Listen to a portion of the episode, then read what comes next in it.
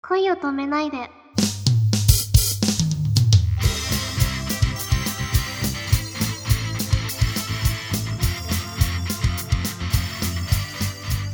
こんばんは、沖野ゆまです。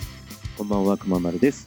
今はどんな曲をやってるんですか今はですね、とりあえず、なんかそれぞれなんか弾きたい曲とかを選んできてっていう風になってるんですけど、じゃあ、好きな、うんバンドとかっていうほどでもないのね、今は。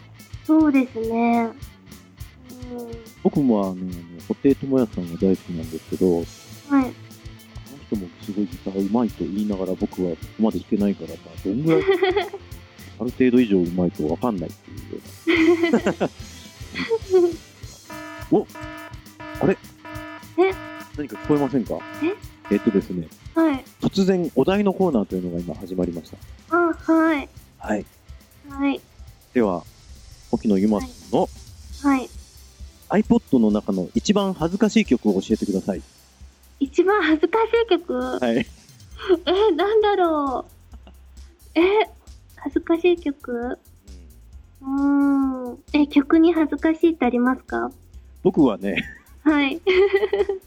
僕はね、まあ、とりあえず今、あの、曲を作ろうとしてて、いろいろ、あの、アイドル系の曲、いっはい。ぱいアイドルの曲が入ってて、恥ずかしい。え、いいと思いますよ。本当あ、まあ、はいだからそうそう、それで、あの、いろいろ聴き始めて、あ、これでまた、その、良さがあるんだなっていうのをうー改めてん。はい。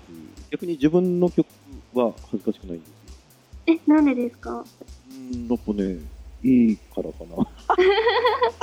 いや、いいと思いますよ。ありがとうござ います。あれ質問が僕の方になって、僕が あ、曲を言っただけで、やってるぞ。本当だ。 最近一番新しく入れた曲は何ですか新しい曲ですかえっと、あのー友達の曲です。えなんか友達が作曲大好きで、おあ、それで、ぜひ聴いてって言われて、本当。はーい。あの、何演奏から歌まで全部やってるんだ。そうですね。え、高一の友達そうです。おみんな、そうなんだ。すごいすね。ごいなーって。そうなんだ。じゃあまあ、はい人は若い時からやるからな。ねうん。宇多田さんだってね、デビューはもっと若かったんだっけ ?14 歳だった。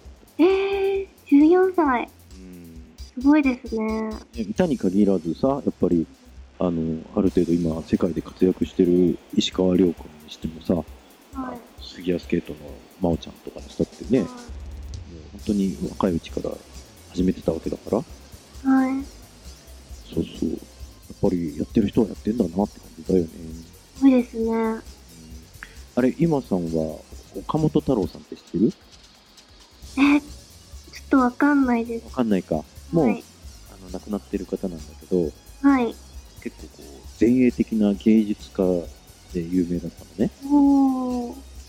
でその人の、まあ、残した言葉っていうのがいっぱいあって、はい。物を作るのに年齢は関係ないって言ってたりとかうーん。うね、僕ももう、若いうちにもっとね、曲作ったりできてればよかったけど、ああ、でも諦める必要ないなと思って。今さんはね、本当に若いんだから、今できることをいっぱいやっていけばいいし、はい。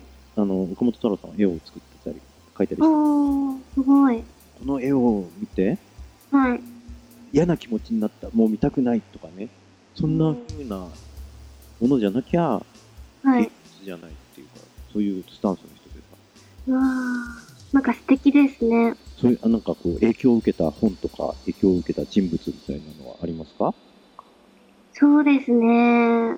まずアイドルになりたいと思ったのはですね、小学校の4年生とかそのくらいだったんですけれども、あの、最初はアイドルじゃなくてモデルさんをやってみたいなって思ってたんですよ。うん、うん、うん。でも、なんかだんだん友達がすごくアイドル大好きな人がいて、で、その話をずっと聞いてると、あ私もなんか、ステージに立って、キラキラしたいなって思って。 それで、そうですね。モデルさんも、でも、言ってみりゃ、ステージに立ってキラキラだと思うんだよ。そうですけどね、なんか歌って踊りたいなって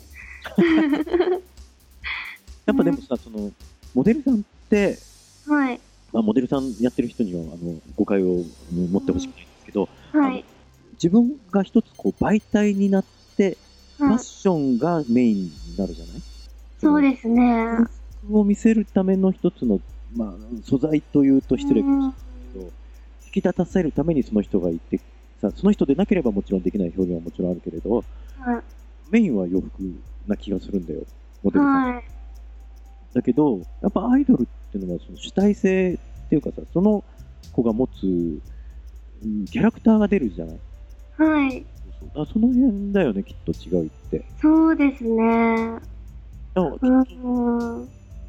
ゆまさんはきっとああの爽やかで明るいうんキラキラをこう自分なりにアレンジしてこうみんなのもとに飛ばせるんじゃないでしょうか、え、本当ですか今日ちょっと、えー今録音する前にですねあの一回不具合があってせっかく時間取ってもらったのにちょっと録音できなかったアクシデントがあったんですけども、えーその時に私がですねあの本当ごめんなさいっていうメールを送ったらいえいえ急な録音を、えー自分がお願いしたのでみたいなお返事をくださって、本当にこう気遣いのある人なんだなと僕はいやいやいでやし。たんですけどね。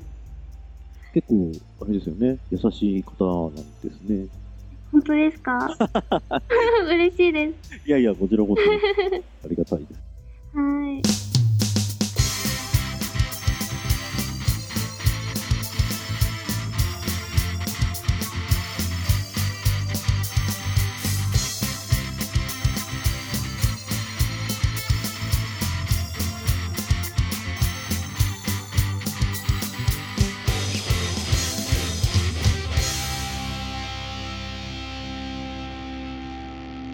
同じ星空を見てるよ。おやすみなさい。